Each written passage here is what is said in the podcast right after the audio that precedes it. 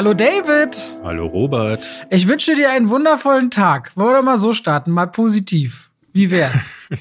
du bist ja eh der Positive von uns beiden. Ja. Passt also. Das ist doch ganz wundervoll. Wir haben heute äh, ein paar Filme mitgebracht. Also ich habe heute ein bisschen was an Filmen mitgebracht, ein bisschen was. Äh, wir reden zusammen über Sylvester Stallone und die Dokumentation, die rausgekommen ist. Und weil wir diese Woche The Marvels erst so kurz vor knapp gezeigt bekommen, können wir erst nächste Woche drüber reden, aber nicht diese Woche.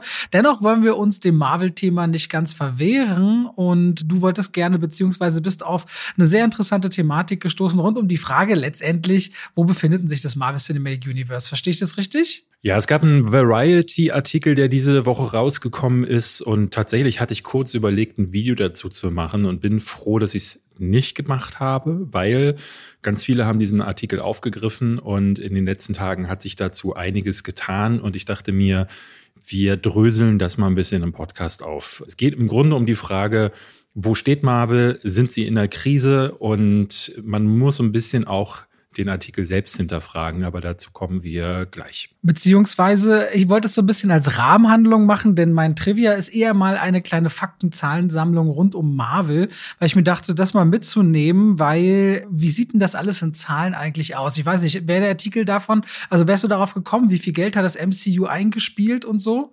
Bis jetzt? Wie viel insgesamt? Ja. Ich kann dir sogar eine genaue Zahl nennen. Es sind eine Zillionen Euro. Hast du mal eine Schätzung, wenn du tippen müsstest, wie viel das MCU eingespielt hat? Boah, also wir sind bei insgesamt 32 Filmen. Davon haben ja allein Endgame hat zwei Milliarden gemacht, Infinity War eine Milliarde, Captain Marvel eine Milliarde. Also ich würde mal sagen, wir sprechen von 10 Milliarden, sagen wir neun, sagen wir neun Milliarden. Also, es ist erstmal das erfolgreichste Franchise aller Zeiten. Das dürfte wenig überraschen und hat 29 Milliarden. 29, krass. Ja, ja, und auch mal um zu sagen, also dein Endgame war 2,8 Milliarden knapp und Infinity War auch zwei und Spider-Man No Way Home, davon nicht vergessen, auch knapp zwei Milliarden. Ich vergesse immer, dass äh, die Spider-Man-Filme, die ja eigentlich bei Sony sind, auch ja, zum MCU gehören, gezählt werden. Die gehören dazu. Wenn man mal drüber schaut, sind acht der zehn erfolgreichsten Superheldenfilme aller Zeiten stammen alle aus dem Marvel Cinematic Universe. Aber was halt sehr interessant ist, von diesen 29 Milliarden Dollar, wenn man das mal so ein bisschen unterteilt in Phase 1, also beginnt mit der unglaubliche Hulk, Iron Man, die ersten sechs Filme haben zusammen 3,8 Milliarden Dollar eingespielt. Merken wir uns mal 3,8. Dann kam Phase 2, auch über einen Zeitraum von drei bis vier Jahren. Genauso viele Filme, 5,2 Milliarden Dollar. Es geht also fast äh, um 40 Prozent nach oben. Und dann kommt die große erfolgreiche Phase 3. Die macht mit elf Filmen 13,5 Milliarden Dollar. Also ein gigantisches Einspielergebnis. Und das wird, glaube ich, später spannend, wenn wir über diesen Artikel reden, dass wir uns auf so einem Berg befinden, an dem ja auch Kevin Feige und Marvel Studios diese endlosen Pläne über 10, 20 Jahre gefühlt formuliert haben. Aber dann kam eben die Phase 4 und dass wir alle so merkten, naja, was liefern die denn jetzt ab? Und das fand ich in Zahlen Klammern sehr spannend. Phase 4 hat mit sieben Filmen, wo jetzt, okay, man muss sowas sagen, wie zum Beispiel Black Widow hat ja eine Parallelauswertung gehabt, 5,7 Milliarden Dollar eingespielt. Also nicht einmal mehr die Hälfte von Phase 3. Und mhm. das ist natürlich ein wahnsinniges Warnsignal. Und mit Blick auf The Marvels, der sehr schwierige Prognosen hast, wirst du später ja was dazu sagen, wollte ich das mal so als Intro nehmen, dass Marvel wahnsinnig viel Geld verdient hat und immer noch relativ profitabel ist. Aber die Produktionskosten sind so teuer geworden und die Einspielergebnisse gehen so stark zurück, dass sie anscheinend ein richtiges Problem haben.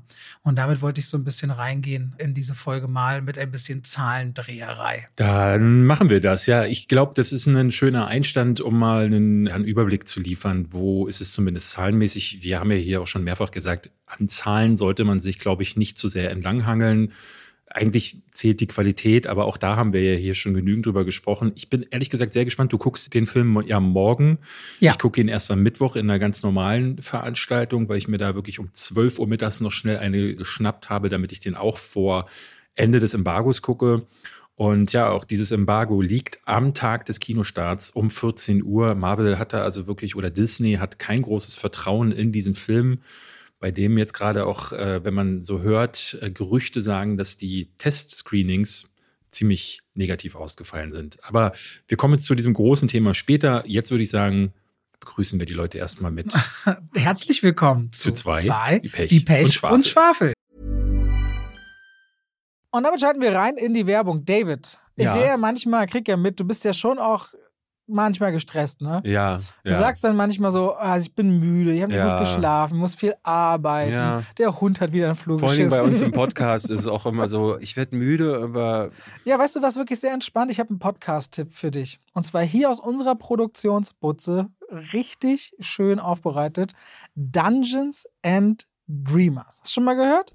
Habe ich schon mal gehört, weil wir jetzt nämlich darüber reden werden. Dungeons and Dreamers holt dich quasi immer ein wunderschönen Ort auf diesem Planeten und beschreibt die so in aller Ruhe mit Geräuschen von Regen oder Wind oder der Natur, wo du gerade bist, wie du alles so wahrnimmst, ist so sehr sinnlich gestaltet und ganz langsam, wie du auch merkst, wie dein eigener Herzschlag sich verlangsamt und du zur Ruhe kommst, aber auch manchmal so was Mysteriöses passiert. Also während du dann gerade in so einen Einschlaf-Relax-Modus geholt wirst, steht irgendwo auf einmal eine Art Monster, das dich mit roten Augen anguckt. Also es ist wie so eine Dungeon Quest. ja, so das ist so ein bisschen Fantasy meets Ich will einschlafen.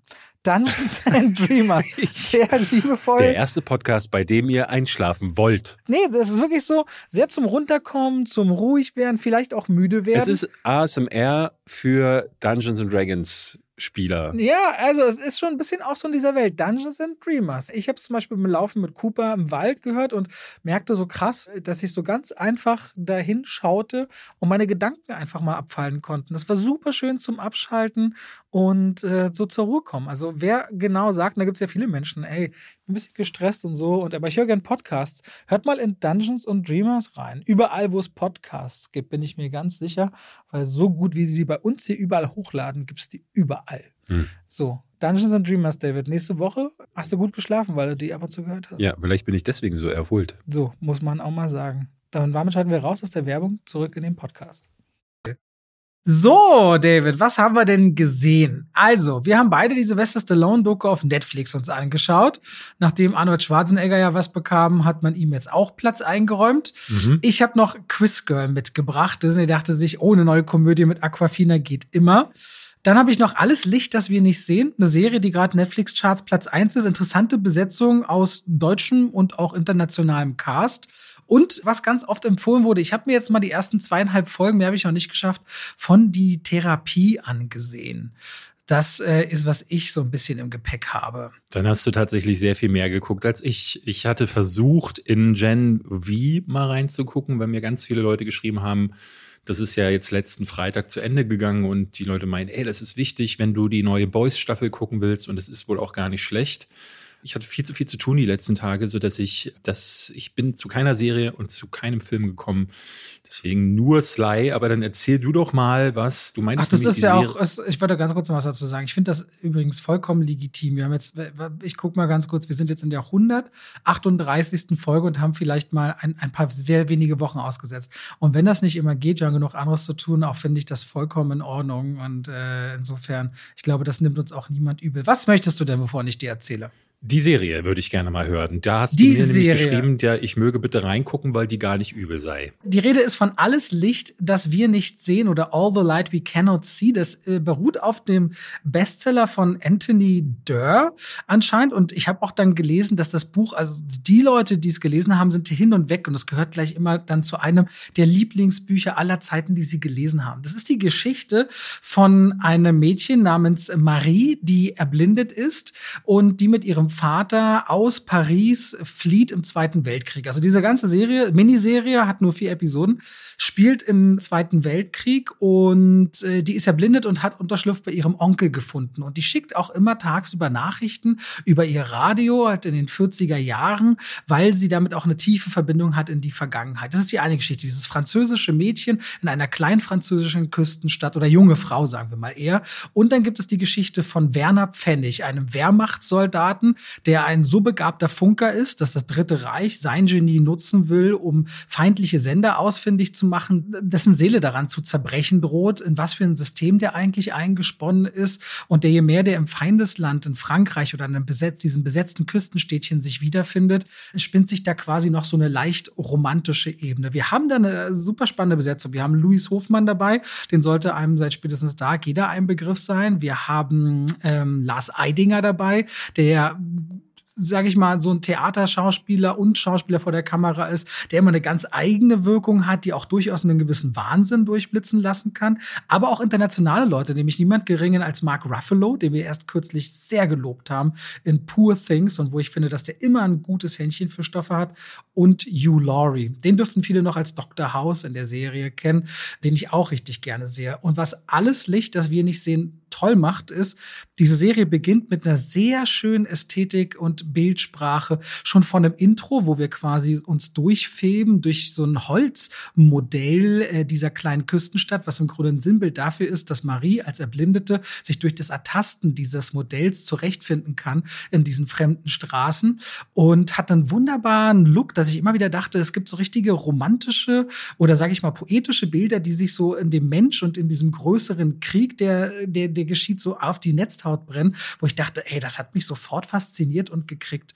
Und dann ist es vor allem so eine Geschichte zwischen einer Tochter und Mark Ruffalo spielt nämlich den Vater von Marie mit einer ganz, ganz festen Bindung, der versucht quasi vor den Nazis Edelsteine aus einem Pariser Museum zu retten und der versucht eine falsche Fährte einer Flucht zu legen und sie wartet auf ihren Papa, dass der irgendwie zurückkommt. Da hängt ganz viel Hoffnung dran. Es geht aber auch um Widerstand und Resistance von einfachen Dorfbewohnern, die sich nicht unterjochen lassen wollen und die vor allem vor einer Wehrmacht, die bereit ist, die ganze Dorfbevölkerung zusammen mit sich in den Abgrund gehen zu lassen, weil die Alliierten eine Bombardierung ankündigen, die quasi dagegen aufbegehren, aber auch den Wahnsinn der Wehrmacht und Soldaten mittendrin, die anders denken und dann noch Lars Eidinger, der eine ganz eigene Agenda hat, der nämlich todkrank ist und mittels eines Aberglaubens unbedingt an ein ganz bestimmtes Relikt will. Und das war ja auch immer so ein Thema. Relikte, besondere Gegenstände, die man unter der Führung von Hitler versucht hat zu finden, dem man so heilige Kräfte zugesprochen hat. Und das alles zusammen in vier Folgen hatte für mich eine ziemlich knackige, spannende Länge, was aber ein super weirdes Manko ist in diesem Film ist. Es geht nur um Franzosen und es geht nur um Deutsche, aber die ganze Serie ist auf Englisch. Alle sprechen Englisch auch so ein super reines Englisch, was so alle kulturellen Differenzen dieser beiden Länder so ein bisschen plattwälzt. Es hat so gar nicht für mich funktioniert. Ich nehme auch einem Hugh Laurie oder Mark Ruffalo deswegen keine Franzosen ab. Und deswegen gab das manchmal so, so ein Hin und Her, wo ich so dachte, mh, hm, das tat mir dann doch schon ein bisschen weh. Und anscheinend hat man das Buch auch grundlegend an ein paar Stellen sehr verändert, schrieben Leute. Aber unterm Strich war ich sehr überrascht von der Ästhetik, dem Cast, der wirklich ziemlich gut aufgelegt war und vor allem so einer Geschichte, die genau mal im richtigen Tempo sich im Zweiten Weltkrieg, in diesem riesigen Geschehen, mal nur an einem Ort wiederfindet und genau dort quasi verschiedene Perspektiven beleuchtet und vor allem nicht nur in Gut und Böse teilt, das auch tut, aber vor allem viele Zwischentöne findet. Das ist alles Licht, was wir nicht sehen. Okay, das klingt gar nicht übel, muss ich sagen. Ja, so fand ich es dann tatsächlich auch. Okay. Ja. Gut. Was ist denn, ja, ich, ich habe da tatsächlich nicht viel mehr beizutragen.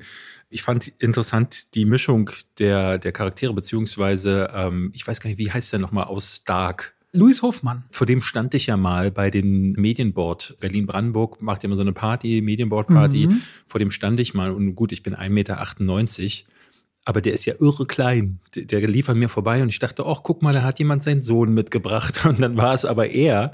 Und ich finde es aber schön, wie der durch Dark so eine Karriere mittlerweile sich aufgebaut hat und ja, so richtig in so internationalen Produktionen mittlerweile dabei ist. Ja, und auch in Lars Eidinger sieht man ja auch immer mal wieder in so internationalen Parts. Weißt du noch, welcher Film das war dieses Jahr, wo er erst im letzten Viertel auftaucht irgendwie? Da sind dann zwei und die treffen die auf diesen. Das die war, haben die, ich, beide das war gesehen. der Adam Driver-Film ähm, von Noah Baumbach letztes Jahr. Ah, ja, dann das, treffen sie da. Wie hießen der gleich nochmal? Weiß ich auch nicht mehr warte mal, Noise, White Noise? White no Noise, genau, White ja, Noise? weißes Rauschen. Da, da kam er und auch völlig, man, man dachte so, hä, was macht denn der jetzt hier drin? Apropos, liebe Leute, äh, zu Bezug auf letzte Folge, was den Filmtitel angeht, David und ich haben völlig aneinander vorbeigeredet, aber hatten beide recht.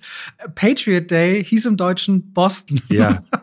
Nochmal ja, ja. Bezug zu letzter Woche. Eine junge Dame schrieb, das erinnerte sie so sehr unser Gespräch an ihren Freundeskreis, wenn Leute viele Filme gesehen haben und sich dann immer ganz sicher sind, worüber sie sprechen und dann aber so Sachen vermischen im Kopf. Und das passiert vor allen Dingen gerne mal, wenn es einen englischen Titel gibt, der anders ist als der deutsche Titel. Wir hatten irgendwo beide recht und auch irgendwie nicht. Aber dafür haben wir die Zuschauer, um darauf zu achten. Oh, das Absolut. ist Quiz Lady. Ach, Quiz Lady klingt schon, du hast schon recht. Ich habe zu David gesagt, ich schau mal Quiz Lady an, er meinte, ne, klingt ja jetzt nicht so, als müsste man den sehen. David, scharfen, scharfen Verstandes, hat da recht. Geht um Aquafina. Aquafina kennen wir als so witzige, die immer wieder gerne ausgepackt wird. Zuletzt haben wir sie gesehen hier in der Dracula-Geschichte mit Nicolas Renfield. Cage, äh, Renfield, oder wir kennen sie aus Shang-Chi. Shang-Chi? Ja, Ja. ne? Shang-Chi. Und sie spielt N. N Yam, die schon als Kind anfängt, eine Quiz-Sendung zu schauen. Und die schaut die ihr Leben lang bis jetzt noch in die 30er Jahre hinein. Aber damals diente das, um quasi die Streitereien der Mutter auszublenden und um zu vergessen, dass ihr Leben eigentlich echt nicht schön ist und ihre Kindheit mit ihrer großen Schwester, die sich auch nicht so wahnsinnig viel kümmert. Und deswegen hängt sie immer noch heute an dieser Quiz-Sendung dran. Jeden Tag schaut sie. Der Moderator ist quasi wie so eine gefühlt Ersatzvater geworden. Deswegen kann sie aber auch schneller alle Quizfragen beantworten als alle anderen, wenn sie abends da sitzt mit ihrem Hund in der Hand, aber verdrängt weiterhin nämlich Einsamkeit. Die ist sehr alleine im Leben, kümmert sich zwar um ihre Mutter im Pflegeheim, die aber plötzlich abhaut und zwar mit Spielschulden, die sie zurücklässt. 80.000 Dollar und deswegen wird Anns Hund entführt damit sie die Kohle auf jeden Fall besorgt. Und da schlägt ihre große Schwester auf, die super anstrengend gespielt ist von Sandra Oh, so eine ständige, überactende, pseudo-selbstbewusste, laute Performance, die von 100 Minuten, 60 Minuten lang, wie ich finde, total anstrengend ist. Und dann, was soll dann passieren? Es ist so eine Buddy-Road-Komödie, wo diese diese Anne, weil sie so eine gute Quizbegabte ist, so ein bisschen gegen ihre introvertierte Art gezwungen wird, in der Quizshow aufzutreten und am Ende vielleicht das große Geld zu machen. Ne? Also viel gibt's da erstmal von der Geschichte nicht, was spannend ist. Aquafina ist sehr bemüht, vor allem im letzten Drittel hat der Film so ein paar süße Momente, die sich zwischen diesen Schwestern dann endlich mal entpuppen, weil sonst vorher nie eine Chemie ist. Man nie das Gefühl hat, hier ist wirklich Familie oder hier gibt's wirklich mal ein Trauma. Die Gags laufen leider viel zu oft ins Leere, sodass es dann schnell peinlich wird. Einziger unterhaltsamer Lichtblick ist das Zwischenspiel zwischen Will Ferrell, der spielt diesen Host dieser Quizshow, und Jason Schwartzman, der denjenigen spielt, der als Champion es schaffen könnte, 85 Mal hintereinander diese Show zu gewinnen, weil der so geleckt und unangenehm ist. Ey, aber ansonsten Quiz Lady ist halt ja, also ich glaube mal, dir fällt es schon schwer, mir zu folgen, während ich darüber rede. Und so ist es auch, wenn man den Film anschaut. Ich frage mich die ganze Zeit, warum hast du denn den geguckt? Naja, ich mache so meine Streaming-Vorschau. Ne? Ich denke so, wenn so Aquafina, Ja. vielleicht geht da was so. Das ist der Release von Disney. Ich guck's mir dann einfach mal an. So, ich habe gerade wieder mal so einen Schub, wo ich denke, oh, ich schau mal rein, ich schau mal in all die Serien. Es gibt so viel, was liegen geblieben ist. Und ich war motiviert. Ne? Und solche Filme sind dann auch ein bisschen schuld, dass diese Motivation wieder weggehen könnte. Ist, boah, ich habe heute richtig Lust auf den Film. Ah, doch nicht mehr. Ja, sehr gut. Ja, ja, aber so ist es äh, ein bisschen. Das ist äh, Quiz Lady. Müsst ihr ehrlicherweise auch nicht gucken. Dann guckt euch bitte lieber alles Licht, das ihr wir nicht sehen an. Das lohnt sich deutlich mehr. Sly, Sly Stallone, Sylvester Stallone, er nennt sich ja selber gerne Sly, wird von anderen wohl auch so genannt. Ich fand das immer seltsam, dass es so einen Künstlernamen gibt von einem, der seinen Künstlernamen am liebsten selber verbreitet. Aber es passt sehr gut zu diesem Mann. Wir haben in der Vergangenheit ja immer mal wieder angeschnitten, Sylvester Stallone. Ich habe dir, glaube ich, dabei immer erzählt, der gehört zu meiner Jugend. Ich bin mit seinen Filmen groß geworden. Liebe viele Filme davon, aber Hast du einen Liebling? Boah, mehrere. Aber wenn ich, also klar, Rambo ist natürlich meine Lieblingsreihe von ihm, aber wenn ich so von diesen großen Franchises mal weggehe, ist, glaube ich, Cliffhanger meine Nummer eins. Den liebe ich. Wenn ich dir meine sage, schüttelt sie den Kopf. Hau raus. Na, rate mal. Stopp oder meine Mami schießt. Nein, nein. Äh, mein Liebling ist Demolition Man. Demolition Man ist super. Ja, Ja, klar, okay, der ist toll. ähm, also ich, ich muss sagen, selbst so, so trashiges Zeug wie, und da würde ich Demolition Man einfach mal dazu zählen, oder aber auch Judge Dredd, da habe ich immer noch ein Fable für. Das ist irgendwie Teil auch meiner Jugend. Und ich finde, da gab es immer, immer so ein paar Punkte, selbst in den schlechteren Filmen, an denen man sich trotzdem festhalten konnte. Also zum Beispiel sowas wie Over the Top zum Beispiel oder Lock Up. Oh, du, den muss ich mal wieder gucken. Den muss ich wieder gucken. Over ja, ja, Top. aber Over the Top ist, ist nicht gut gealtert. Ne? Ist nicht gut. Ich habe das nur als Kind gesehen. Das war diese äh. Truckerfahrer, junge Armdrück und sich das Basecap umdrehen Nummer, ne? Genau, immer wenn, sie, wenn er sich das Basecap umgedreht hat, dann hat er nochmal richtig Kraft gesammelt und dann Okay. ging's richtig los beim Armdrücken. Ja, ja. Aber ich habe ja, glaube ich, hier auch schon mal anklingen lassen, dass seine private Persona, da habe ich Probleme mit. Und diese Doku, die jetzt erschienen ist auf Netflix, zeigt mir wieder deutlich, warum das so ist.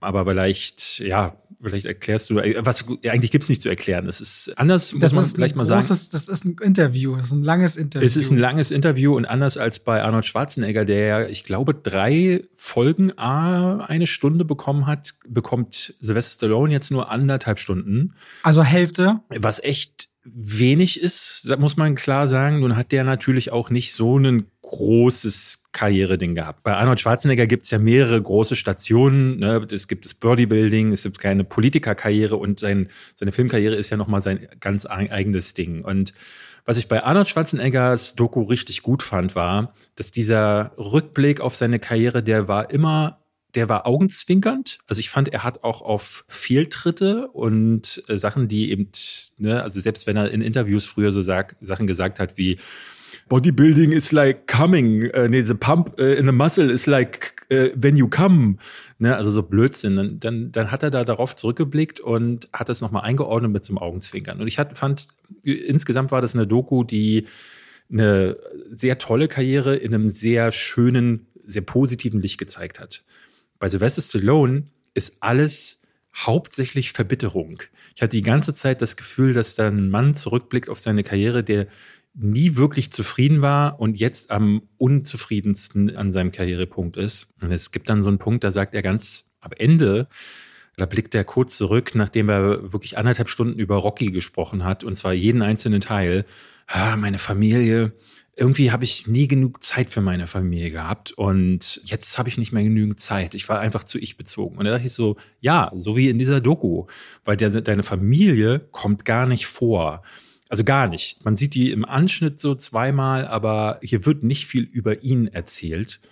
Also eigentlich wird mehr über Rocky erzählt als über ihn, weil er sich auch stark mit dem identifiziert und vergleicht. Der größte persönliche Bezug passiert noch zu seinem Vater. Und das ist der einzige Moment in der Doku, den ich wirklich gut fand. Da ist er dann irgendwann am Totenbett seines Vaters und beide liegen sich weinend in den Armen. Und ich dachte für eine Sekunde so, ah, da ist Sylvester Stallone. Ohne mal diese Maske, die er aufhat, ohne diese Parolen, die er die ganze Zeit in die Kamera aufsagt, ohne Vergleiche zu Rocky. Aber das wird gar nicht angesprochen. Selbst der Tod seines Sohnes wird nicht angesprochen. Es gibt eine Einblendung. Der hatte ja einen Sohn, Sage Stallone, der unter anderem in äh, Rocky 5 aufgetreten ist und der ist 2012, glaube ich, ist der verstorben. Und es wird mit einer, so, mit so einer Title Card wird eingeblendet, ihr Lebenszeit von Sage Stallone. Er selber sagt dazu gar nichts. Und dadurch ist es eine ganz weirde Doku, die völlig unpersönlich wirkt, obwohl er die ganze Zeit so Dinge sagt in die Kamera, die persönlich wirken, aber er sagt sie über Rocky und nicht über sich. Und deswegen, für mich war das eine der weirdesten Dokus, die ich je gesehen habe. Und es zeigt echt ein komisches Bild von diesem Mann. Aber wie, wie ist denn dein Eindruck gewesen? Ja, ja, also ich habe gerade auch mein Review gedreht, bevor wir den Podcast hier aufnehmen. Ich würde gar nicht mal sagen, der wirkt verbittert. Ich würde sagen, es wirkt bitter, wie der sich glorifiziert. Stimmt, ja, er überhöht sich auch sehr. Ja, also ich finde, das ist so, also ihr müsst euch vorstellen, bei 96 Minuten gibt's ein paar Einwürfe mal von seinem Bruder Frank Stallone. Klar, was soll der schon sagen, außer seinen Bruder auch noch so ein bisschen zu erhöhen. Arnold Schwarzenegger, früher waren die große Erzfeinde, inzwischen sind die Kumpel. Jeder kommt also in der Doku des anderen vor, um noch mal so quasi die Reichweite zu erhöhen. Aber keiner sagt so wirklich was Substanzielles, ne? Quentin Tarantino kommt halt noch dazu. Das ist, äh, fand ich ganz spannend, weil ich glaube, die haben nicht viele Berührungspunkte, aber der guckt filmisch als einziger mal ein bisschen auf einzelne Szenen aus den Filmen und dann noch ein paar andere. Was ich so schwierig finde an ihm, ich meine, äh, Stallone ist ja auch nicht so, dass er in Rente geht. Der ist ja, der ist ja umtriebig, ne? Der hat dieses Jahr äh, Tulsa King kam von Taylor Sheridan, der hat den schrecklichen Expendables 4 gemacht, so, der macht ja auch immer noch weiter. Jetzt aber ja das Samaritan, wirklich, wo die Gerüchte ja, sind, dass es nochmal einen zweiten Zweiter, zweiter Teil. Und da muss ich sagen, die große Ironie Ist, dieses Jahr kam The Family Stallone, die Reality Show auf Paramount Plus raus. Und wenn ich was über Sylvester Stallone lernen will, muss ich sagen, gucke ich nicht Sly, sondern dann gucke ich diese Reality Show. Weil da geht es um ihn fast ausschließlich als Familienmensch mit seinen Töchtern ringsherum. Da geht es zum Beispiel, dass eine Tochter mal mit, äh, die ist mit einem Loch im Herzen groß geworden und die muss jedes Jahr zur Nachkontrolle, ob was ist. Und als sie ihrem Vater sagt, ey, es ist wieder soweit, gibt es diesen einen Moment in dieser Show, wo er sie anguckt und sagt, man, ach scheiße. Und da siehst du richtig, wie ihm die Angst hochsteigt. Aber auch da, der ist so sehr darauf erpicht, diesen harten Panzer zu bewahren, dass er seine Ängste gar nicht zulässt.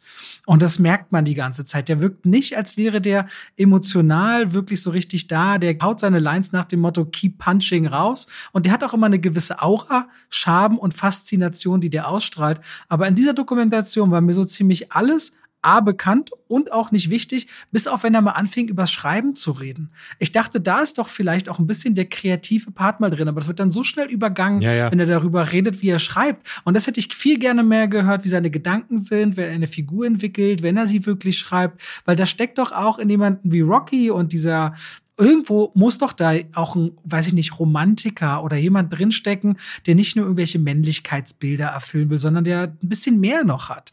Aber der, wirkt so unfähig, das zu zeigen oder so gelernt, dass er nie Verletzbarkeit zeigen darf. Und das finde ich so schade. Es ist irgendwie da, also es zieht sich ja schon durch die Doku, ähm, weil er so, er spricht ja Sachen an. Er sagt so, seine Mutter war ein schwieriges Verhältnis und das war's dann aber. Zu dieser Mutter, zu der es ja auch tatsächliche Geschichten gibt, die ja zum Beispiel, ähm, meine Frau hatte mir das euch erzählt, die soll ja wohl angeblich süchtig nach Schönheitsoperationen gewesen sein. Und sein Vater ist, wie gesagt, großes Thema, aber das, das findet dann immer mal wieder so statt. Und dann blendet der Film aber direkt äh, die Doku immer wieder über dann steht da vor einem Foto von Rocky 5 und wiederholt Dialoge aus Rocky 5. Und ich dachte so, das ist wirklich so unstet. Man hat das Gefühl, diese Doku hat keine richtige Richtung. Und äh, Teil dieser Doku ist ja auch, dass er sagt, und auch andere das sagen, Quentin Tarantino ist zum Beispiel der Einzige, der mal so ein bisschen kritischere Worte findet, weil er diese Produktion, die Filmproduktion und auch so diesen Status quo des Films zu diesem Zeitpunkt auch ein bisschen einordnet. Dafür ist er eben einfach auch Filmhistoriker. Und er sagt ja, dass sich Stallone einfach nicht aus den Produktionen heraushalten konnte. Und hier ist er ja Co-Produzent und es wirkt so, als hätte er jemanden engagiert, der eine Doku über ihn dreht und hätte dann komplett alles in die Hand genommen. Und so wirr wie seine, seine Gedanken sind, so wirkt auch diese Doku. Die Gastauswahl finde ich zum Beispiel völlig abstrus.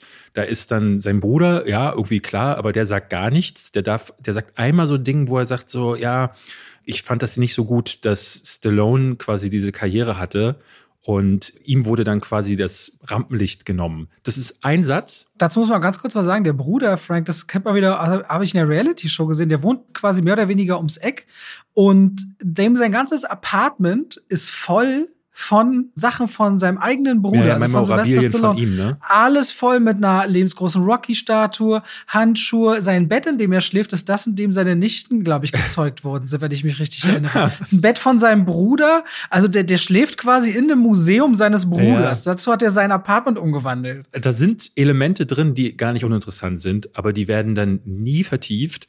Dann hast du jemanden wie John Hertzfeld, den Namen habe ich noch nie gehört, der hat wohl mit ihm, der hat Escape Plan 3 gedreht und früher mal irgendwelche Drehbücher geschrieben.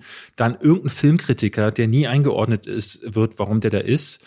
Und Quentin Tarantino, der mit dem ja wirklich auch gar nichts zu tun hat. Ich hatte das in meiner Letterbox-Review geschrieben und dann hatte darunter jemand kommentiert, der meinte, dass Quentin Tarantino einfach immer ein Bewunderer von Stallones Karriere war und in seinem letzten Buch, das ja so im, im Grunde nur aus Filmessays besteht, da widmet er ein Kapitel wohl Paradise Alley, einem der frühen Filme von Sylvester Stallone. Und was ich auch zum Beispiel bei der Filmauswahl interessant fand, die gehen ja nicht mal die filmische Karriere von ihm durch. Sie gehen im Grunde nur auf Rocky, Rambo, Expendables ein. Und dann gehen sie nicht auf Demolition Man, auf Cliffhanger, sondern eher noch auf die Fehlschläge. Also worüber er dann viel redet, sind Oscar, äh, Stopp oder meine Mami schießt, selbst ähm, Copland. Über Copland reden sie auch, wo sie, wo er ja ne, sie versucht hat, sich im, in so einem ernsthafteren Schauspiel, auch das wird eingeordnet als Fehlschlag. Der hat auch diesen negativen Blick immer, weil Copland war ein Film, für den er viel positive Kritik bekommen hat.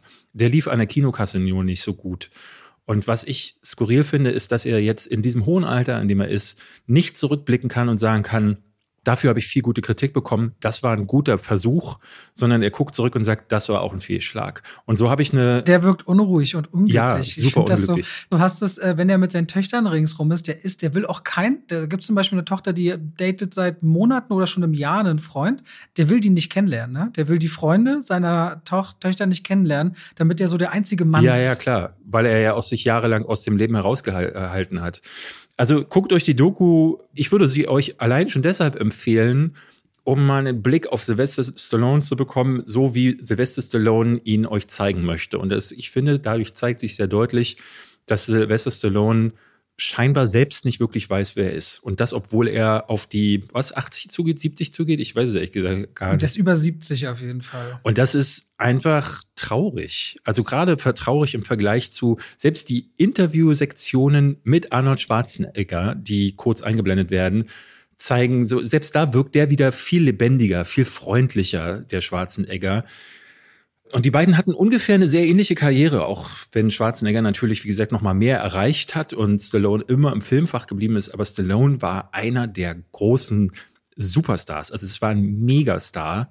Jeder kennt den und ich muss sagen, so, ich finde es traurig, dass man so am Ende einer Karriere auf sich selbst zurückblickt und dann ja. nur Verbitterung zurückzubleiben scheint. Der ist, der, der ist 77 Jahre alt und wenn man auch guckt, diese ganzen Social Media Gebäsche, die er da gegen Winkler, Henry Winkler, wie heißt der, welcher glaub, Winkler? Winkler Irvin Winkler auch austeilt wegen der Rechte an Rocky, zeigt ja wieder auch eben, ich meine, da geht's letztendlich nur um Geld und Geld hat ja doch genug. Also guck die Expendables an, 100 Millionen Dollar und sieht aus wie produziert wie für 5 Millionen Dollar. Da würde er so viel Geld mitgenommen haben, dass äh, dem wird's schon nicht schlecht gehen. Nee, dem geht's nicht schlecht. Ja, Aber ich glaube, da, da, auch das ist ja ein Punkt, dem geht's ja nicht um Geld. Der hat, glaube ich, eine große Anerkennungssucht ausgelöst durch die Nichtliebe, die ihm sein Vater nie erbracht hat. Ne? Also es gibt so Momente, gerade in Verbindung mit seinem Vater, die zeigen sehr deutlich, warum Sylvester Stallone so ist, wie er ist.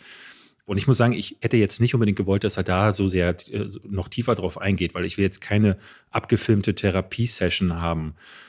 Aber ich hätte schon auch mich, also ich hätte erwartet, dass jemand in diesem hohen Alter reflektierter ist und anders damit umgehen kann und das zumindest benennen kann. Aber das, äh, das tut er Und nicht. das gelingt Schwarzenegger deutlich Das gelingt besser, ne? dem viel besser, ja. Da, aber ja, vielleicht ist das einfach so. Müssen wir so hinnehmen. Vielleicht noch eine kurze Empfehlung, um das Trio der Actionstar-Dokus vielleicht voll zu machen. Es ist jetzt keine vollwertige, von ihm mitproduzierte Doku, aber auf Arte gab es eine, war das Arte? Ja, es war Arte, glaube ich, eine Doku zu Jean-Claude Van Damme. Die ist auch nicht so dolle, muss ich sagen, weil sie im Grunde nur so eine typische Biografie ist. Die erinnert wieder mal an so einen abgefilmten. Wie heißt die? Heißt die so JCVD? Nee, JCVD, nee, JCVD ist ja sein Film. Nee, die kam vor ein ja. paar Wochen raus. Einfach mal suchen, okay. auf dem Arte YouTube-Kanal findet ihr die unter anderem. Die ist sowieso ein abgefilmter Wikipedia-Eintrag, aber ich fand es trotzdem schön, auf ihn und seine Filme ein bisschen zurückzublicken. Äh, dadurch, dass es eben nur eine produzierte, von Arte produzierte Doku ist, hat sie keine richtigen Interviewsektionen mit ihm, sondern nimmt so Archivmaterial.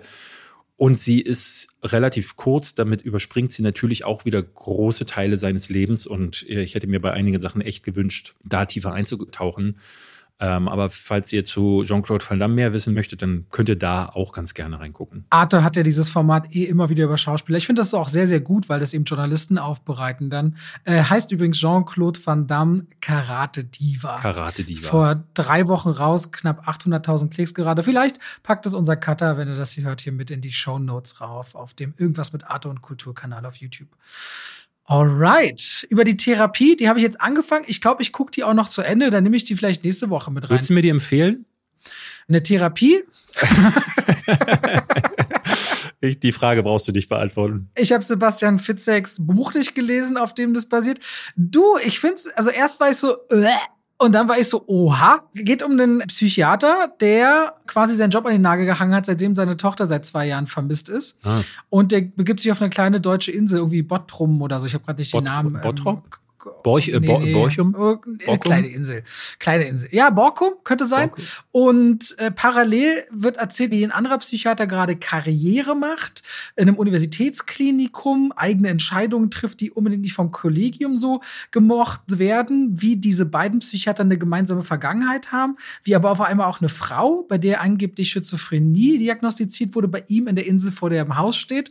Und da wird die Vergangenheit immer gesplittet, wie er mit seiner Frau und seiner Tochter gelebt hat hat und wie die sich veränderte, die Tochter, bis sie dann anscheinend verschwindet. Also da laufen ein paar Stränge zusammen. Ich weiß nicht, wie es weitergeht, aber für mich ist das Thema Schizophrenie so gegenwärtig, dass ich das Gefühl habe, er selbst könnte vielleicht und bildet sich vieles davon ein und so. Ich weiß noch nicht, wohin es läuft, aber ich denke, ich gucke, umso Psychothriller-mäßiger wird das Ganze. Deswegen gucke ich mal, sechs Episoden gibt's, zweieinhalb habe ich.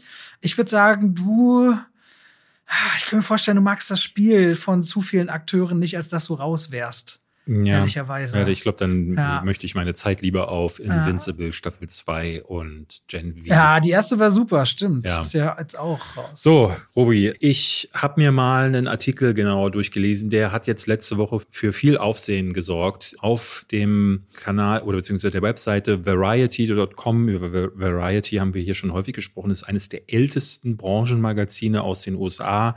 Neben dem Hollywood Reporter, glaube ich, so das Wichtigste, muss man sagen, was äh, sich fast ausschließlich über Filme konzentriert und äh, wo es im Grunde die ganzen großen Scoops, also die Insider-Artikel gibt, wo die äh, ne, Sachen herausfinden, die sonst keiner kennt. Hier gibt's jetzt einen Artikel, der ist letzte Woche rausgekommen, heißt Crisis at Marvel. Jonathan Majors Backup Plans, The Marvels, Reshoots, Reviving Original Avengers and More Issues Revealed ist die große Überschrift. Haben extra so noch ein Bild, wo die ganzen Avengers stolpern und übereinander fallen und so ein großer roter Pfeil zeigt nach unten. Also um klar zu machen, Marvel ist in der Krise. Und das hat natürlich für viel Aufsehen gesorgt, weil es ja, es sticht im Grunde in so ein Wespennest, das jedem bekannt ist. Ich glaube, so jetzt die größten Verfechter von Marvel können mittlerweile sagen, irgendwas stimmt nicht ganz. Ja, irgendwas ist komisch. Wir reden ja schon seit längerem auch über die Qualität der Filme. Es gab viel Gespräche über die CGI-Effekte, die verwendet werden, auch über die Behandlung der CGI-Künstler. Und wie du vorhin schon sagtest, das Einspielergebnis sinkt, das Interesse an den TV-Shows sinkt. Ja, man muss sagen, sowas wie zuletzt Secret Invasion lief bei weitem nicht mehr so gut. Und Loki Staffel 2 zum Beispiel läuft auch, wenn man den ähm, Analysen glauben darf, auch wieder weit unter den Erwartungen. So, und da stach jetzt dieser Artikel rein von äh, einer Redakteurin namens Tatjana Siegel, die da sehr, sehr viele Insider-Informationen zusammenpackt und ein paar Sachen davon anspricht, die äh, ja, wusste ich tatsächlich auch noch nicht. Ähm, Im Grunde geht es ein bisschen darum, um mal zu sagen, was war jetzt, also Phase 4 zum Beispiel, sie spricht auch über die Zahlen, wie die nach unten gegangen sind, über den Superhero Fatigue, also diese Verdrossenheit, die sich mittlerweile bei den Leuten einzustellen scheint. Und sie spricht von einem großen Meeting, das in den letzten Wochen, äh, Ende September, hat das wohl in Palm Springs stattgefunden. Kevin Feige hat wohl die ganze große Belegschaft von Marvel zusammengerufen und ein Krisenmeeting abgehalten, um zu äh, überlegen, wie geht's denn jetzt weiter? Und dabei bei diesem Meeting sollen wohl einige Punkte durchgesickert sein, die dann auch mit so ein paar größeren Themen zu tun haben, die ich jetzt mal aufgreifen möchte. Eines davon ist ja, wie geht es jetzt eigentlich in Marvel Phase 5 weiter? Ne, wir wissen ja, das machen sie jetzt schon seit einer ganzen Weile, dass Kang der große Böse sein soll, gespielt von Jonathan Majors. Nun haben wir ja das Problem, Jonathan Majors ist in einen großen Gerichtsprozess involviert. Ihm wird häusliche Gewalt vorgeworfen. Ich glaube sogar äh, sexuelle Übergriffigkeiten werden ihm vorgeworfen und dieser Prozess zieht sich jetzt schon eine ganze Weile. So wie es aussieht, wird jetzt wohl Ende November dieser Prozess endlich starten. Aber wir wissen ja mittlerweile auch, solche Prozesse können sich lange ziehen. Und vor allen Dingen, dann gehen die nochmal in Revisionen, wenn man das beantragt. Und dann hat man dann zum Teil so Sachen, die ziehen sich Jahre. War bei Johnny Depp und Amber Heard ja zum Beispiel auch so. Genau deshalb, weil Marvel jetzt eben mit ihm schon geplant hat. In Quantum Mania ist äh, Kang, hat er eine große Rolle gehabt in Loki Staffel 1, aber jetzt auch in Loki Staffel 2. Und laut diesem Artikel soll wohl das große Finale, das diesen Freitag ja starten wird, soll dann Kang the Conqueror als den großen Bösewicht dann quasi in Szene setzen, nochmal zusätzlich. Und dann sollte das ja eigentlich, ich glaube, war der erste Secret Wars, sollte der, glaube ich, heißen, Avengers Secret Wars. Weißt du das noch? Kang Dynasty und Secret Wars. Ich weiß nicht, welcher der genau, erste und ich glaube aber Kang Dynasty war der zweite Film. Ah, okay. So, und jetzt ist die große Frage, wie geht's denn weiter? Und bei diesem Meeting soll wohl besprochen worden sein, ersetzt man ihn? Es gab wohl sogar Gespräche, dass man Kang the Conqueror komplett rausnimmt und gegen Dr. Doom ersetzt. Dr. Doom, ja, einer der Fan-Favorites. Das soll wohl im Gespräch gewesen sein. Und ob man jetzt Jonathan Majors rausnimmt, das ist noch ein großes Fragezeichen. Meine Perspektive dazu, vielleicht kannst du deine ja auch mal nennen, wäre tatsächlich, also für mich wäre mittlerweile an dem Punkt, wo sie sind, völlig wurscht, ob sie Kang the Conqueror rausnehmen. Weil ehrlich gesagt, der Blick, den ich auf Kang habe, ist kein allzu guter, denn man sieht ihn ja in äh, Loki, am Ende stirbt da eine Variante von ihm. In Quantum Mania wird er dann von Ant-Man besiegt. Und irgendwie habe ich das Gefühl, hier einen Superhelden zu bekommen, der anders als Thanos, der so als der große, unbesiegbare Superbösewicht eingeführt wurde, hast du jetzt hier einen, der einfach unendlich oft existiert, was sowieso als Bedrohung, finde ich, schon mal schwer greifbar ist für mich als Zuschauer, weil ich denke so, was ist denn das jetzt? Also generell sind wir ja gerade in so einem Prinzip bei Marvel, dieses Multiversum sorgt ja dafür, dass unendliche Möglichkeiten bestehen und eben auch unendliche Bösewichte. Und ich finde Kang schwer greifbar. Und so da denke ich mir, also dann nehmt den doch raus, dann ersetzt ihn doch. Weil du gefragt hast, meine Perspektive, also für mich haben sowohl Doctor Strange 2 als auch Loki im Grunde so viel kaputt gemacht und auch rückwirkend, weil dadurch, dass du das Multiversum hast und dadurch, dass du Varianten hast, wird so vieles egal. Ne? Ja. Irgendwo existiert schon eine Welt, in der funktioniert's, ne? Und wenn man, ich meine auch Endgame, ne, in einer Zeit, anderen Zeitlinie irgendwas zu verändern, zurückzugehen, das ist für mich alles so mit dem Zeitstein alleine, das war noch ganz okay mit dem Blip. Aber jetzt ist es so, irgendwo wird's irgendwo anders das es interessiert dann halt einfach nicht. Und das ist was, was, wenn den Figuren die Bedeutung fehlt, weil du keine richtige Angst mehr haben musst, sie zu verlieren. Oder weil du keine Angst mehr haben musst um irgendein Schicksal. Dadurch bröckelt der Superheldenstatus an sich. Weil das sind ja dann irgendwie keine Helden mehr, weil es nichts mehr so richtig zu retten gibt. Oder alles irgendwie reversibel ist. Oder man von da nach da springen kann. Ja.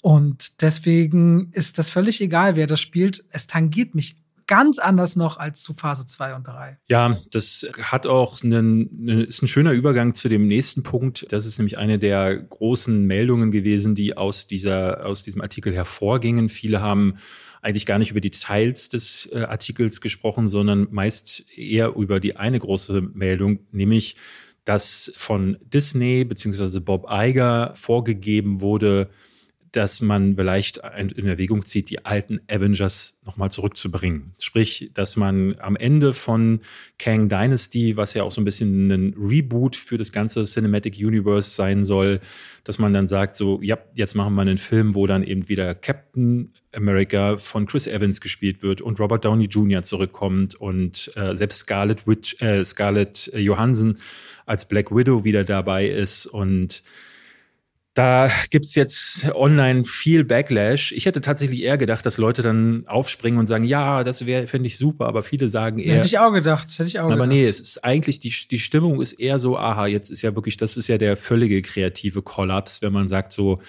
die wieder zurückbringen. Meiner Ansicht nach ist man dann halt genau da, wo Spider-Man No Way Home dann auch schon war. Du würdest auch, wenn du die zurückholst und, und alle wissen um den Druck, bist du locker schon bei 400 Millionen nur an Gagen. Robert Downey Jr. lässt sich 100 Millionen dafür zahlen, wenn er zurückkommt in diese Rolle. Ich glaube, zuletzt hat er 25 Millionen bekommen dafür. Dass ja, und dann noch mal 75 Millionen ja. an Grossing Points. Ja, ja, es gibt weitere Punkte in dem Artikel. Einer der wichtigsten ist natürlich The Marvels. Äh, das hatten wir jetzt in den letzten Wochen auch schon angesprochen, um das vielleicht mal in Relation zu setzen. Der Film hat laut diesem Artikel 250 Millionen US-Dollar gekostet. Also im Grunde so dieser Bereich, in dem wir uns jetzt in diesem Blockbuster-Sommer immer wieder befunden haben.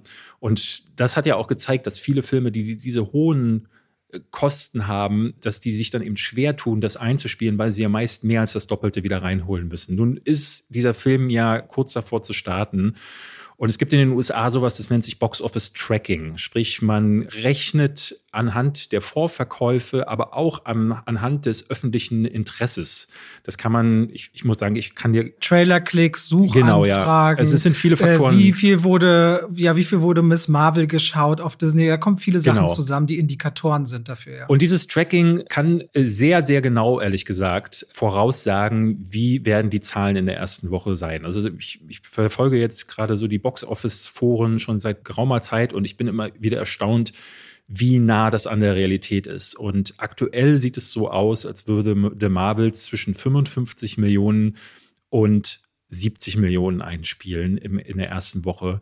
Und das ist katastrophal für Marvel. Das ist wirklich. Und da muss man auch sagen, dass gerade bei diesem Tracking, weil ich, ich habe das jede Woche im Blick, sag ich mal, je, je besser das Tracking nach oben ist, umso genauer sind sie bei eher konservativen oder enttäuschenden Schätzungen landen die Ergebnisse sogar öfter sogar, sogar noch drunter. Ja, ja. Das ist halt äh, vor allen Dingen deshalb so skurril, weil du hier ja einen ersten Teil hast, nämlich Captain Marvel, der äh, über eine Milliarde eingespielt hat. Und damit wird gerade schon von vielen, von einem neuen Rekordhalter gesprochen, weil bisher war es mit Alice im Wunderland, da gab es ja auch einen zweiten Teil, Alice Looking Glass oder so hieß der, glaube ich. Ich habe den zweiten ja. Teil nie geschaut, weil ich den ersten furchtbar fand. Du bist also schuld an diesem äh, Ja, Ergebnis ich bin mitschuldig, ja. Ähm, hast du den gesehen? Ja, klar. Aber war nicht gut. War nicht gut, ne? Ja, und der war ja einer der Filme, die im Vergleich zum ersten Teil auch extrem abgefallen ist und The Marbles könnte noch mal darunter liegen. Die Gründe dafür sind auch wieder vielfältig, hat sicherlich damit zu tun, ähm, dass sie den Film anders nennen, hat auch damit zu tun, dass jetzt hier gleich drei Helden drin sind, von denen du zwei, wenn du die Serie nicht gesehen hast, überhaupt nicht kennst. Hat sicherlich auch mit Brie Larson und ihrer Rezeption zu tun. Die, ne, die kam ja bei vielen nicht so gut an. Und es gibt Geschichten, und auch das greift dieser Artikel auf, über Nia da Costa, die Regisseurin. Ich glaube, die hatte den Candyman-Film gemacht, wenn ich mich recht entsinne. Ja, ja. Und die hat jetzt den gedreht. Und eine der Meldungen, die hierbei herauskam, ist, dass die Regisseurin nebenbei noch ein anderes Projekt gemacht hat, nämlich Hedda heißt der Film.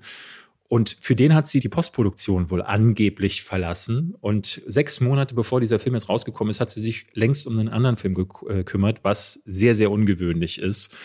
Äh, benennt der Artikel auch so, dass es einen Insider gegeben haben soll, der gesagt hat, also das ist aber komisch, wenn du einen 250 Millionen US-Dollar-Film hast und dann mitten in der Produktion reinhaust.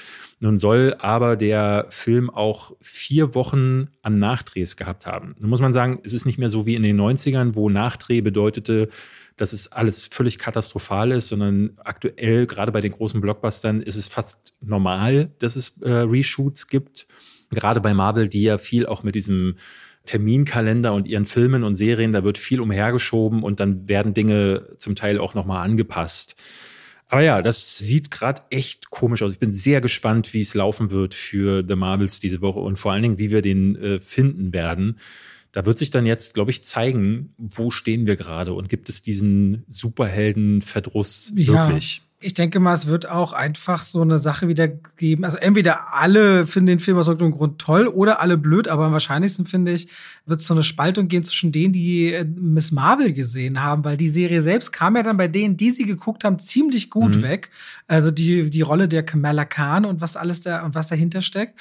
Ich habe sie jetzt nicht gesehen und bin gespannt, wie bei der Film bei mir morgen ankommt. Das ist ja auch der kürzeste Film. Muss man überlegen. Ich habe sogar 275 Millionen Dollar Budget gehört auf einem 115 minütigen Film.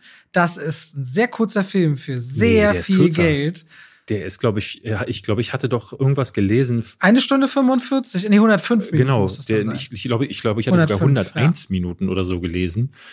Anyway, okay. es ist auf jeden Fall einer der kürzesten Filme. 100, ist der kürzeste ja, MCU-Film. Was skurril ist, weil die ja da eigentlich eine ganze Menge zu erzählen hätten mit diesen ganzen Figuren. Ich habe ein bisschen, ehrlich gesagt, die Befürchtung, dass der so wird wie die letzten Marvel-Filme, wo ich da saß und dachte, boah, ja, ist irgendwie unterhaltsam. Ich, ich bin ja so, ich bin da so leidenschaftslos bei Marvel. So saß ich bei Thor, Love and Thunder ja da und dachte so, oh ja, so ist auch nicht viel schlechter als das andere und gebe gebe ja dann so mittelmäßige Wertungen, weil ich dann denke, so, naja, irgendwo ist da, klar, unterhält es dann schon irgendwie, wenn es äh, blitzt und bumst auf der Leinwand.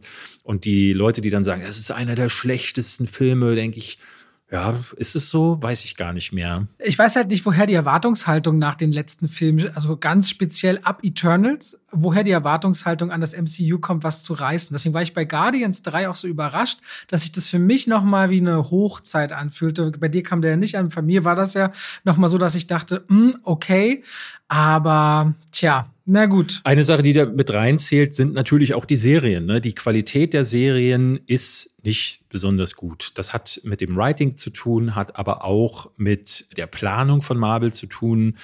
Und es hat auch mit den Effekten zu tun. Eine der großen Geschichten, die hierbei hervorging, war, dass WandaVision und She-Hulk beide nicht nur wahnsinnig teuer gewesen sind. She-Hulk soll pro Folge 25 Millionen gekostet haben. Damit sind wir in dem Bereich, wo sich Game of Thrones befindet.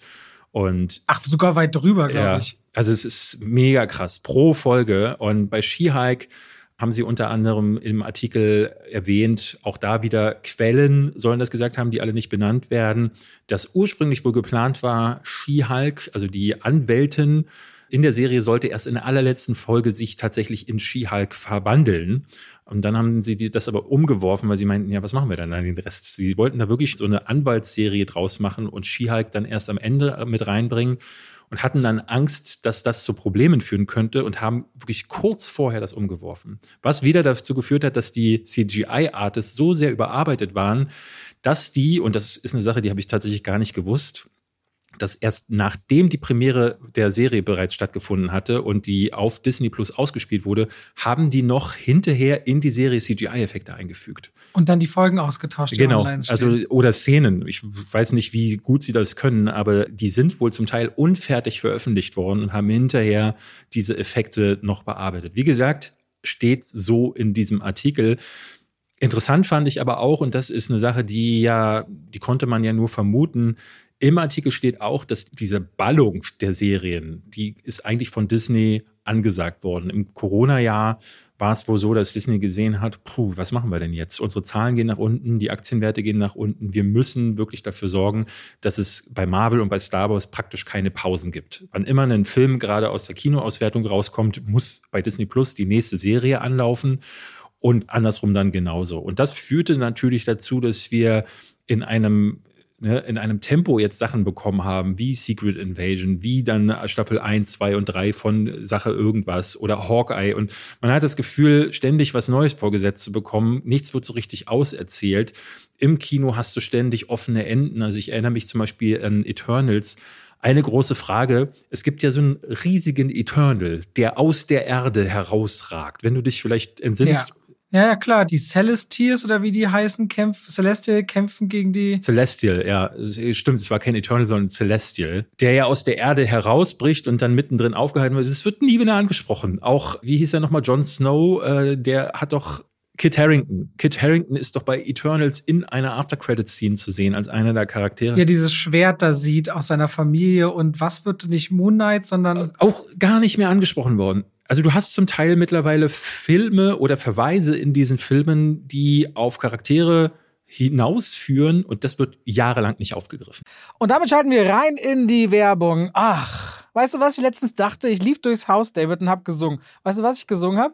David ist der beste Freund der Welt. Das mache ich morgens, aber dann, wenn langsam Mittagszeit ist und ich was kochen will aus guten Zutaten, die lange haltbar sind, Aha. dann gehe ich durchs Haus und singe Oh Coro mio.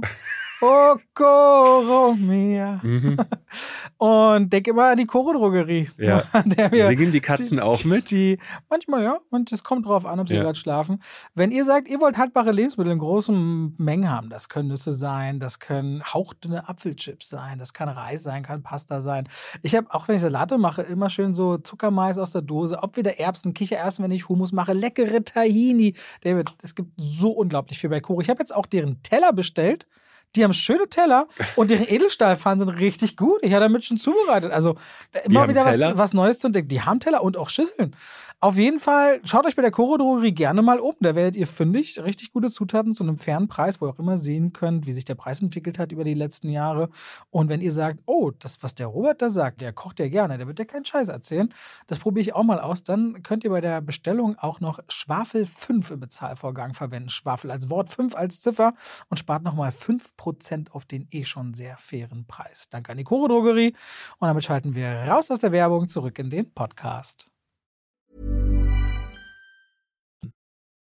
Aber das ist das Problem. Du hast es gerade in dem Nebensatz erwähnt, wie das funktioniert, wenn du ein Konzern bist, der an seine Aktionäre Dividenden zahlt und bestimmte Werte halten muss, damit in ihnen investiert wird. Weil während Corona sind Freizeitparks und Schiffsfahrten nicht möglich gewesen. Und das sind ja, zwei ja. sehr wichtige große Standbeine von Disney.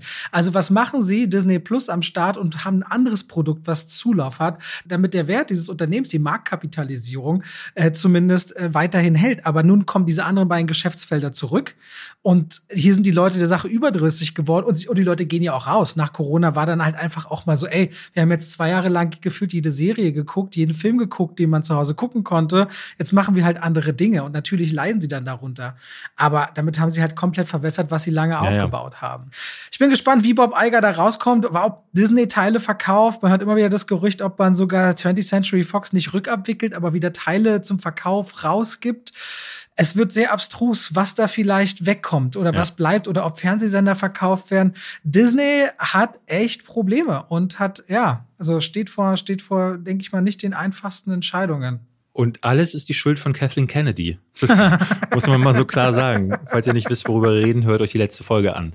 Der Artikel endet jetzt dann fast. Äh, er gibt noch einen Ausblick auf die Zukunft. Da ist natürlich, ne, sie haben ja durch die Akquise von, du hast gerade schon gesagt, 20th Century Fox auch die Rechte an X-Men und dann Fantastic Four bekommen. Deadpool auch noch, ne? Ja, genau, Deadpool, aber Deadpool ist, steht ja so ein bisschen für sich und ist nicht mhm. Teil des MCU. Vielleicht dazu noch eine News, die gar nichts mit diesem Artikel zu tun hat. Doch, wird Teil des MCU. Ach so. Deadpool 3 ist Teil ah. des MCU. R-rated und MCU. Aber vielleicht mal, ich weiß nicht, hast du das mitbekommen, äh, dass vielleicht Teil dieser Entwicklung, die da jetzt innerhalb von Marvel stattfindet, ist jetzt eine Neuigkeit, die bekannt gegeben wurde. Übers Wochenende hatte ich das gesehen. Es gibt wohl einen Marvel plant etwas, es nennt sich Marvel Spotlight. Hast du das mitbekommen?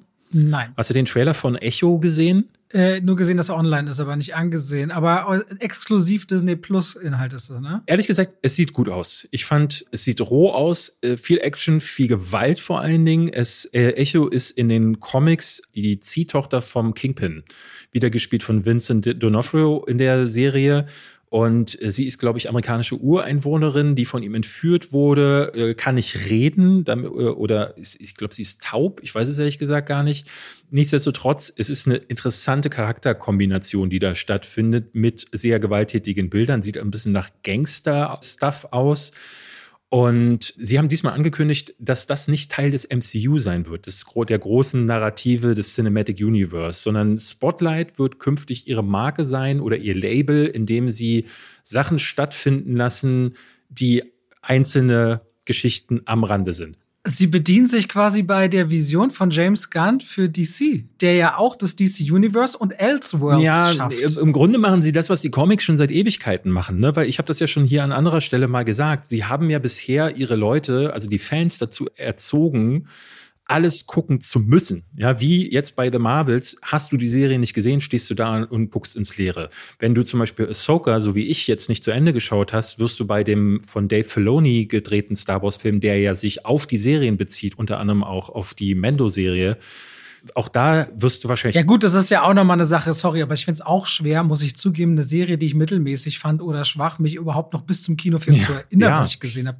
Da ist der Unterschied zu nicht gesehen auch nicht so groß. Wenn du dir den dritten Teil von irgendwas anguckst und dann, ne, brauchst du dich auch nicht fragen, wer sind diese Charaktere, aber hier sind das ja meistens dann Sachen, die haben eine, sind ein Neuanfang, dieser neue, die neuen Star Wars Filme oder MCU-Filme haben ja eigentlich keine Nummern dahinter. Und deswegen ist es so wichtig, dass die auch Geschichten erzählen für Leute, die sich zufällig ins Kino verirren und nicht wissen, wer sind denn jetzt The Marvels? Ne? Hätte da jetzt Captain Marvel 2 gestanden, dann wäre das schon mal klarer gewesen, dass man sich vielleicht mal vorinformiert. Aber The Marvels gibt so diesen Eindruck von, ja, ja, kommt mal gerne alle ins Kino. Das wollen sie ja auch irgendwo. Und dieses Spotlight macht im Grunde das, was Comics ja immer gemacht haben. She-Hulk zum Beispiel ist ja eine Comicreihe gewesen, die richtet sich ja gar nicht an die Fans, die zum Beispiel eine X-Men-Serie lesen oder Fantastic Four. Klar kann man die auch reingucken, aber bei Comics hast du sehr viel klarer den Blick darauf, dass es eigene, für sich geschaffene Universen sind. Und es gab bei Comics immer diese großen Crossover-Events. Das waren die Sachen, wo äh, Comics ineinander äh, übergegriffen haben was ja im Grunde nur ein cleverer Versuch war, zu sagen, okay, Spider-Man findet jetzt in den Comics von den X-Men statt, sodass sich die Spider-Man-Fans einen X-Men-Comic kaufen müssen, damit sie Spider-Man sehen. Und im Optimalfall bleiben sie dann auch auf den X-Men-Comics hängen. Das ist, so funktioniert das MCU nicht, sondern hier baut es ja so sehr narrativ aufeinander auf, dass du die alle geguckt haben musst. Und da wollen sie jetzt offenbar gegensteuern Ich glaube, das wird die Leute noch mehr verwirren, aber ich glaube, es ist der richtige Weg, weil du dann nicht mehr. Sie brauchen so einen Andockpunkt, wie das Mandalorian für Star Wars Ja. ist. Ich glaube, wer jetzt irgendeine Star Wars-Serie vorgesetzt bekommt, sagt sich, ja, was soll ich jetzt hier neuen Filme gucken und all diese Serien, dass du so Andockpunkte hast, irgendwie mal reinzukommen, ohne Genau. alles kennen zu müssen. Eine Sache, die noch gesagt wurde, war zu Blade. Die fand ich nicht uninteressant. Äh, Blade ist ja nun schon seit geraumer Zeit in Entwicklung. Mahershala Ali soll ja da die Hauptrolle spielen und es wurde jetzt immer wieder gesagt, der hat schon fast das Set verlassen, be- beziehungsweise es gibt noch gar kein Set, aber aufgrund der Querelen, die da im Hintergrund passieren, weil die ja zwei äh, Regisseure mittlerweile verbrannt haben, fünf Drehbuchautoren. Einmal wurde die Produktion bereits angefangen, dann wurde, wurde sie wieder beendet und Mahershala Ali hat jetzt äh, angekündigt wohl oder intern immer wieder damit gedroht, er geht. Er kann nicht mehr, er will nicht mehr. Und unter anderem, und das behauptet dieser Artikel, gab es wohl einen Drehbuchentwurf, in dem Blade, in dem er gar nicht mehr die Hauptrolle gespielt hat, sondern in dem Frauen die Hauptrolle gespielt haben. Und da kannst du dir ungefähr ausdenken, was da online los gewesen ist, weil es natürlich wieder in diese typische Diskussion, ne, Wokeness, Anti-Wokeness Aber, ja, aber was ist da los bei denen? Ich meine, bei, bei Daredevil Born Again haben sie ja auch die ganze, die waren ja zur Hälfte fertig, alles eingestampft, nehmen jetzt nur ein bisschen Material, was sie haben und dreh, schreiben die ganze Serie um, weil der unter anderem erst in Folge 4 das erste Mal im Kostümgewehr gewesen wäre. Also das zieht sich ja wie ein es roter ist, Faden es durch. ist sehr, sehr seltsam. Auf jeden Fall, das war der Artikel. Ein Artikel, bei dem ich auf der einen Seite dachte so, pff, interessant. Auf der anderen Seite auch spannend, dass der eine Woche vor dem Kinostart von The Marvels rauskommt. Das ist ja kein zufälliger Zeitpunkt. Ne? Und ähm, dadurch gab es auch viele Stimmen online, die nicht nur gesagt haben, so interessantes Zeug oder ah, hier, und das habe ich natürlich viel gesehen, ne, Videos, die wieder gesagt haben, Marvel, guck mal, jetzt wollen sie die Alten zurückbringen und typisch lauter Frauen in Blade und es gab aber auch äh, Leute, die gesagt haben, das ist ein Hitpiece gewesen. Die, äh, also ein Hitpiece, um es für die, die es nicht wissen, es gibt so äh, im Journalistischen diesen Begriff, wo ein Hitpiece äh, bedeutet im Grunde, dass es geschrieben wird, um etwas zu attackieren. In der Regel mit einer Agenda dahinter. Und das wurde hier diesem Stück von Variety auch unterstellt. Ne? Und ich habe einen Artikel gesehen bei comicbookmovie.com, die sich auf mehrere Quellen beziehen, unter anderem Collider, auch keine kleine Seite, muss man dazu sagen, und viele Industrie Leute, die wirkliche Insider sind, die sich auf Twitter zu Wort gemeldet haben, die sagen, dieser Artikel ist größtenteils Bullshit. So, nachdem ich euch jetzt das alles erzählt habe, was ich aber jetzt, ne, finde ich gar nicht verkehrt, um das mal vielleicht mal zu besprechen, muss ich euch jetzt sagen, dass sehr viele Gegenstimmen sich gemeldet haben, gesagt haben, größtenteils ist das erlogen. Es gibt, äh, gab einen Tweet ähm, von jemandem, die sehr genau drin ist in dem Thema, die schrieb, dass Tatjana Siegel, die Autorin, ist jemand, die einen Artikel unter anderem geschrieben hat, in dem sie Josh Whedon verteidigt hat. Josh Whedon äh, hatten wir hier vor vielen Folgen mal darüber gesprochen, stark in die Kritik geraten, weil er Leute am Set wie Scheiße behandelt äh, haben soll, unter anderem am Set von Justice League. Sie hat unter anderem die Therapiedaten von Amber Heard geleakt. Sie hat sich bei diesem Fall Johnny Depp äh, versus Amber Heard sehr stark auf die Seite von äh, Johnny Depp äh, eingeschossen und wohl auch äh, Fake-Nachrichten mittlerweile unter anderem schon in der Vergangenheit verbreitet. Und es gab mehrere Industrieleute, die gesagt haben, viele Punkte scheinen offenbar auch aus anderen Sachen, aus Fanfiction herauskopiert worden sein. Zum Beispiel die Sache mit Blade, dass da Frauen drin vorgekommen sein sollen. Oder die Geschichte mit Dr. Doom, dass der wohl kurzfristig ersetzt werden soll. Das geht auf alte Reddit-Posts zurück, die äh, auch irgendwie Quellen als Quellen nennen und halt eben nicht sagen, wer ist es denn? Und deswegen all das, was hier steht, unter anderem das mit Nia da Costa. Es gibt einen Industrieveteran, der geschrieben hat, ey, er kennt Nia da Costa persönlich. Das ist absolut nicht wahr. Die ist komplett in die Postproduktion mit involviert gewesen. Äh, sprich, dass sie an dem Set ihres neuen Films gewesen ist, hat damit zu tun, dass sie die Zeit dafür hatte, weil alles an The Marvels bereits abgeschlossen gewesen ist. Und das ist ein Punkt, das ist mir dann auch aufgefallen. Ich wollte tatsächlich auch letzte Woche ein Video dazu machen. Gerade wenn sowas wie The Variety darüber berichtet, dann möchte man ja meinen, dass das Punkte sind, die sind nachvollziehbar. Ne? Du kannst als solch, so ein Magazin solche Artikel auch nicht veröffentlichen, ohne auch deine Quellen zu haben, sonst gerätst du vor allen Dingen auch in rechtliche Schieflage. Aber man muss das jetzt schon auch auf jeden Fall, also wenn es so einen Shitstorm auch auf der Gegenseite gibt, dann muss man zumindest in Frage stellen, ob das überhaupt alles stimmt. Und ein paar Sachen äh, schon beim Lesen dachte ich so, pff, boah, da steht jetzt aber sehr, sehr häufig Quellen sagen drin ne? und Quellen behaupten. Und es sind so Sachen wie, mhm. wenn Marvel sich äh, in so einen, auf so einen Retreat begibt äh, und Kevin Feige in so einem Meeting sitzt. Also wie kommt sie an diese Quellen ran. Da muss ja jemand in der oberen Geschäftsetage von Marvel innerhalb dieses Meetings gesessen haben, um zu wissen, was dann für Talking Points da passiert sind. Klar, ne, es kann immer mal ein bisschen was leaken und dann gibt es vielleicht die Assistentin, die die dann am Ende das äh, abschreibt, das Briefing oder so und dann nochmal als E-Mail verfasst. Aber das klingt ehrlich gesagt alles weird. Und wenn eben so viele große Stimmen, wie zum Beispiel eben auch andere Magazine wie Collider sagen, das klingt alles absolut, äh, absolut quatschig. Sollte man das, glaube ich, hinterfragen. So, deswegen, der Punkt, der, glaube ich, stehen bleiben kann, ist, dass Marvel Cinematic Universe hat Probleme. Ich finde aber, vieles davon ist eigentlich behebbar. Was sie zum Beispiel meiner Ansicht nach machen sollten, wäre, die Serien zurückfahren. Dieses Spotlight-Ding ist ein, ist ein, ehrlich gesagt, ein schöner Versuch, das Ganze auch mal für sich stehen zu lassen, ist ja eine Kritik, die viele Leute haben, dass alles ineinander greift. Da wäre Moonlight zum Beispiel drin gelandet auch, ne, beispielsweise. Genau, und äh, ich finde, sie sollen sich mehr Zeit lassen, weil sie dann auch bei den Effekten und bei den Geschichten, man hatte so das Gefühl, dass so vieles so mit der heißen Nadel gestrickt war, nicht nur was die Effekte anging, sondern eben auch was die Geschichten anging.